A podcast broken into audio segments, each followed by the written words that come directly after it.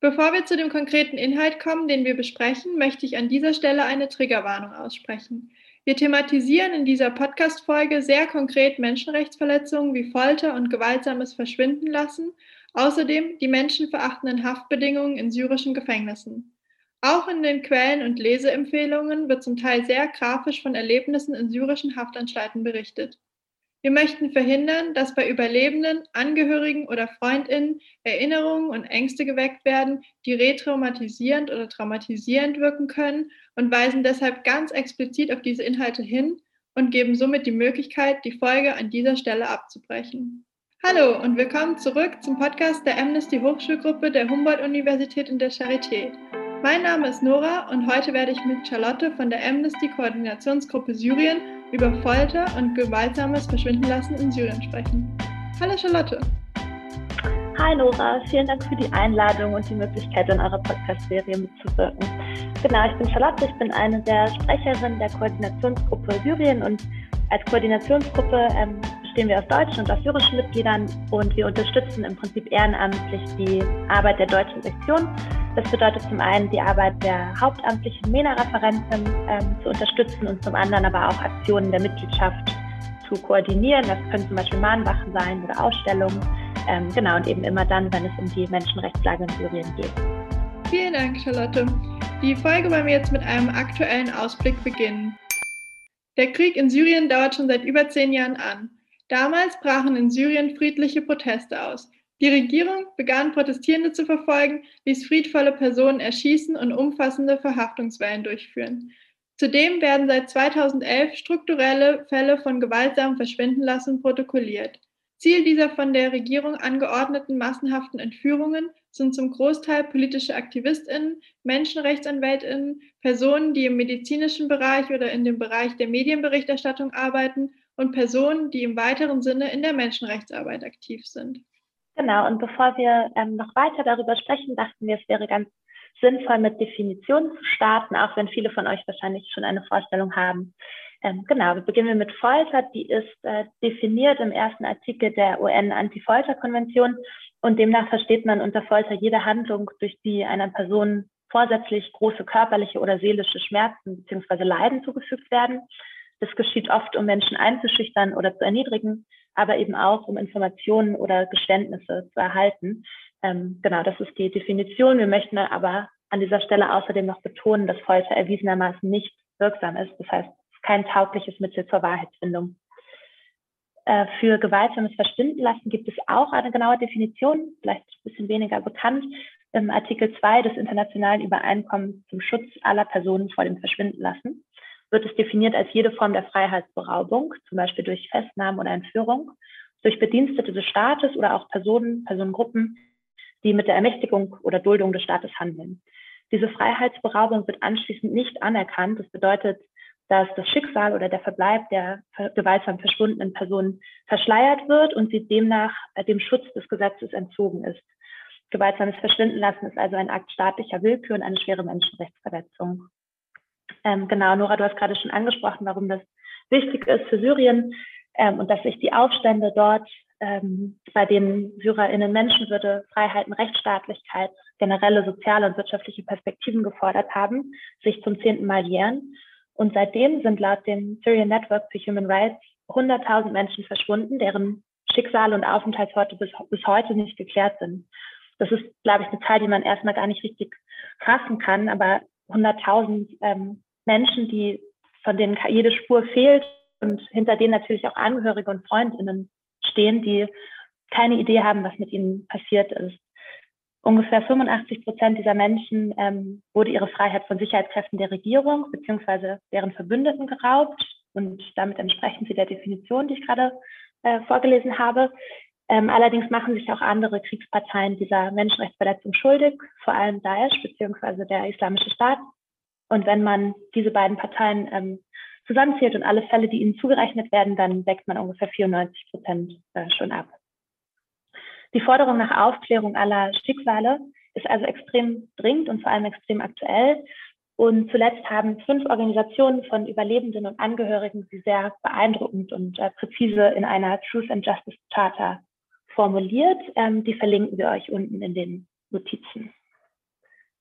Gleichzeitig möchte ich aber auch darauf eingehen, dass es eben nicht nur ein aktuelles Problem ist, sondern dass sowohl Folter auch gewaltsames Verschwinden lassen und Inhaftierung von politisch Andersdenkenden in Syrien nicht erst 2011 äh, begonnen hat.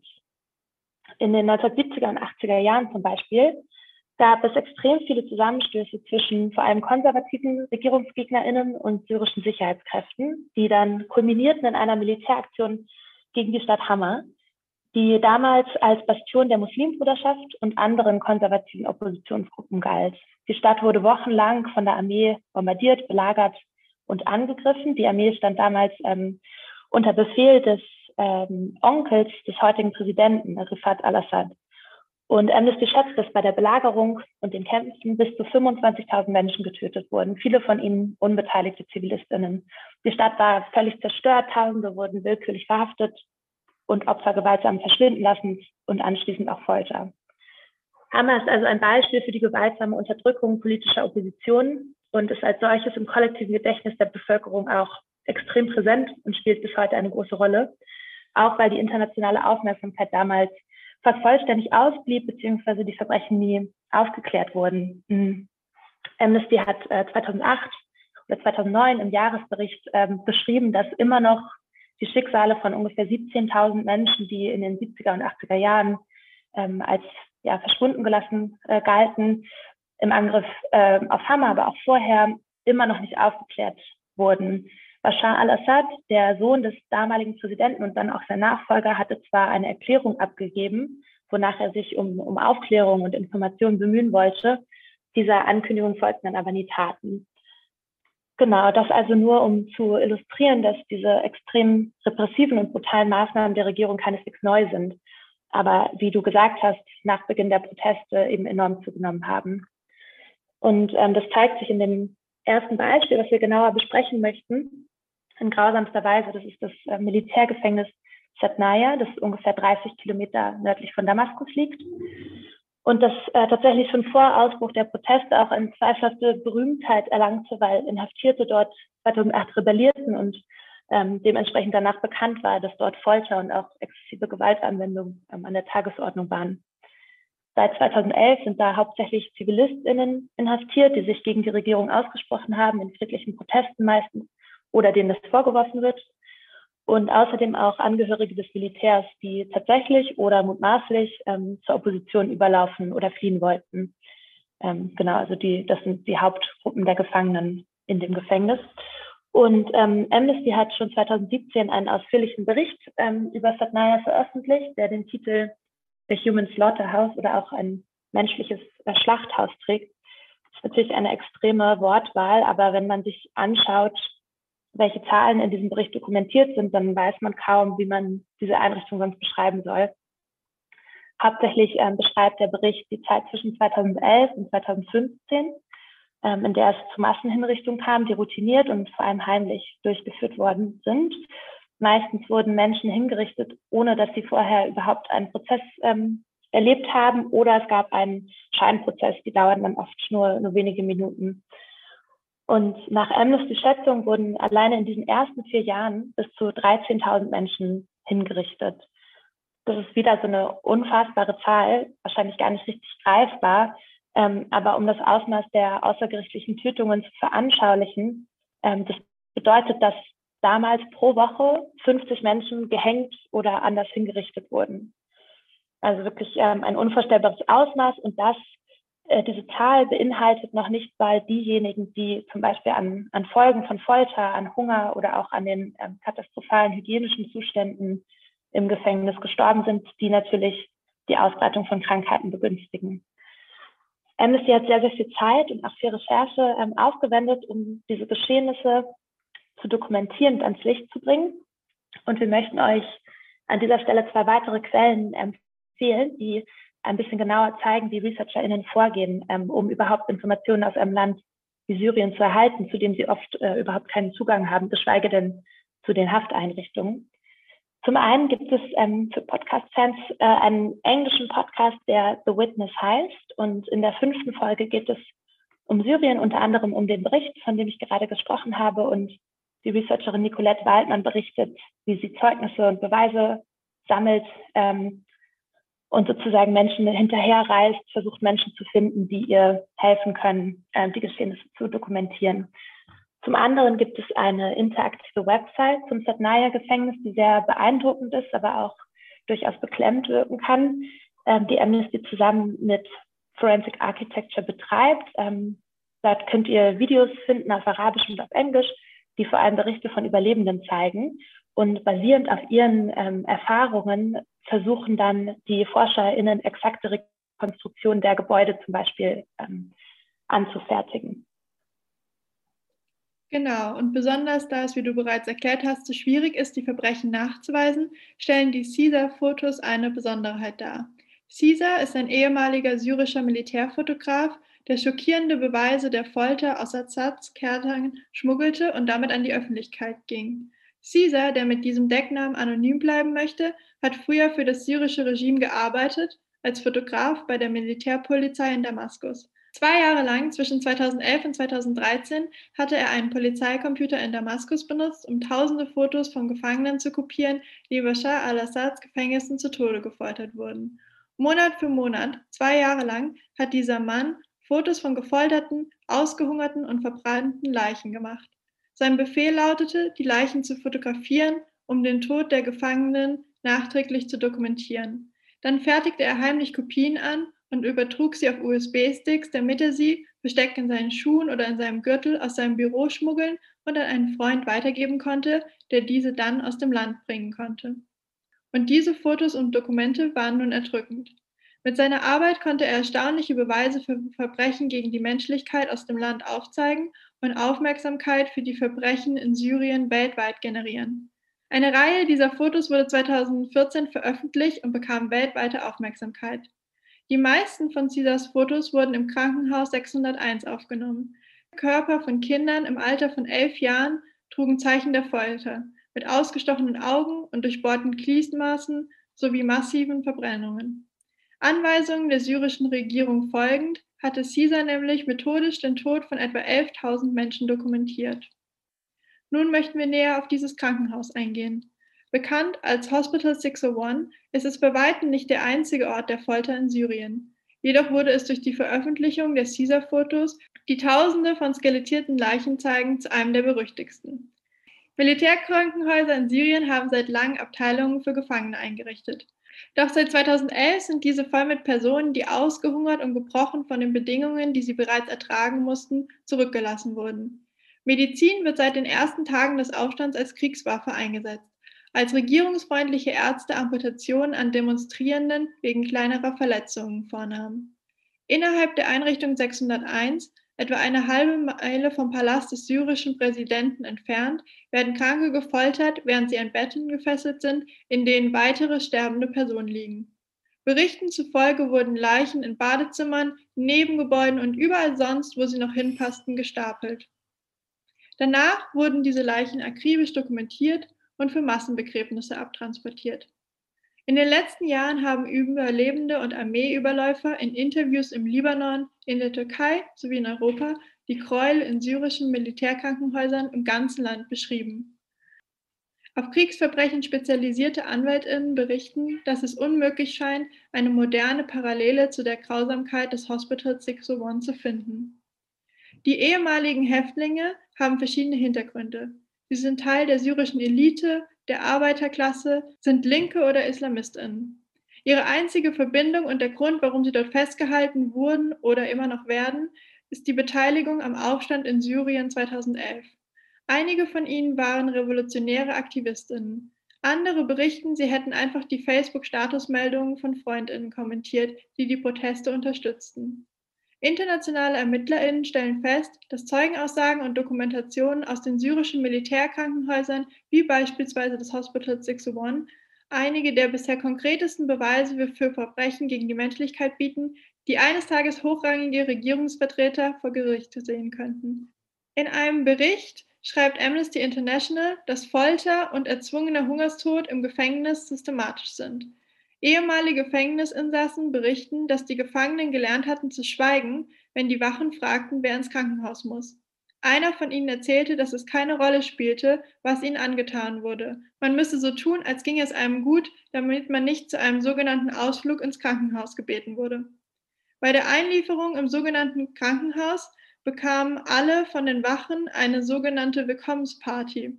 Eine wilde Schlägerei mit medizinischem Personal und Wachten in weißen Kitteln über ihren Militäruniformen.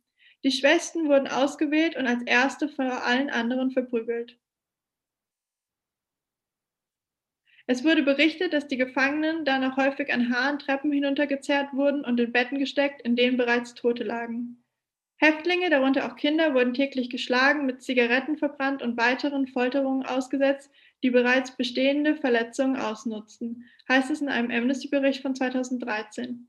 Die Internationale Kommission kam zu dem Schluss, dass viele PatientInnen innerhalb der Einrichtung zu Tode gefoltert wurden. Gefangene sagten später aus, dass besonders berüchtigte Wächter Eisenstangen benutzten, um die Schädel ihrer sogenannten Patienten zu zertrümmern.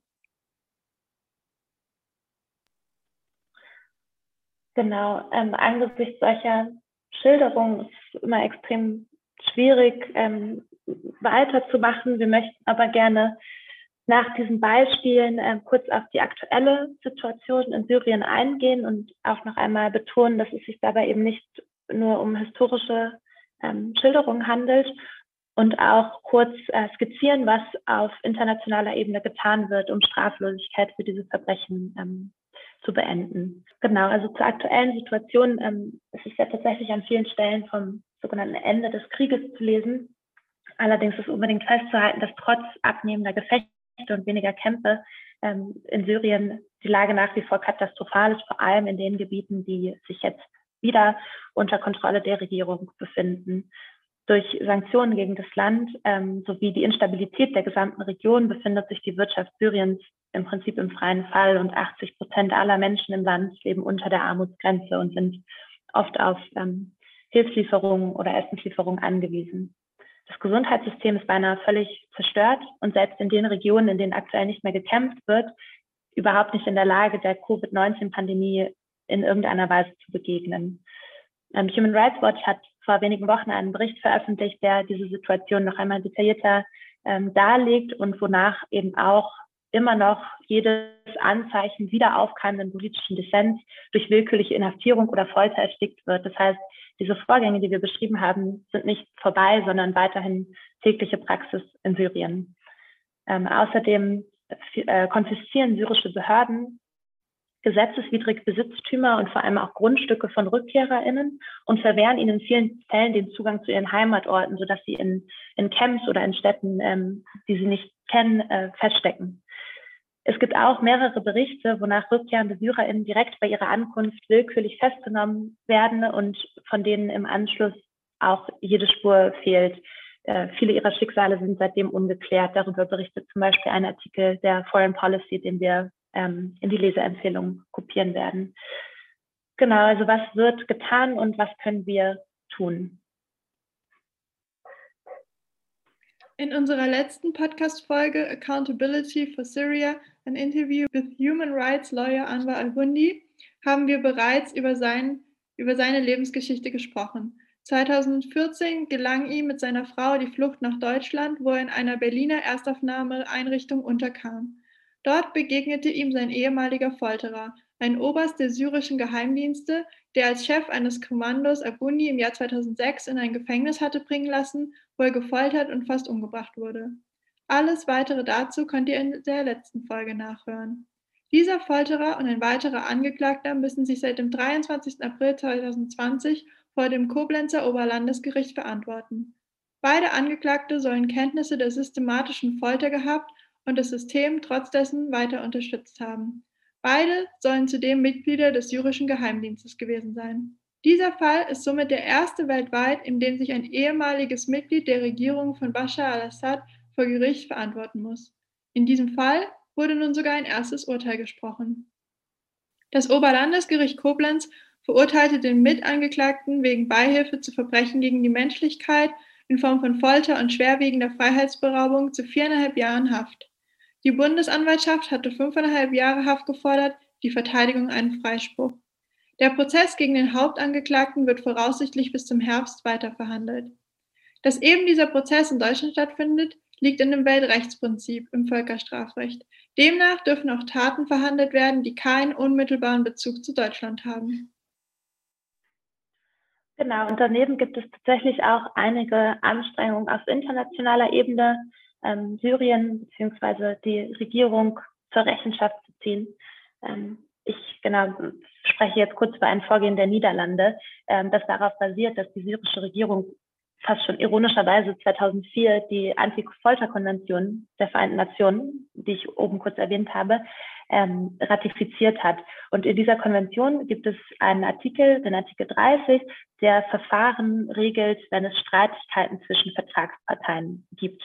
Ähm, die Niederlande sind also eine Vertragspartei und haben sich auf diesen Artikel berufen.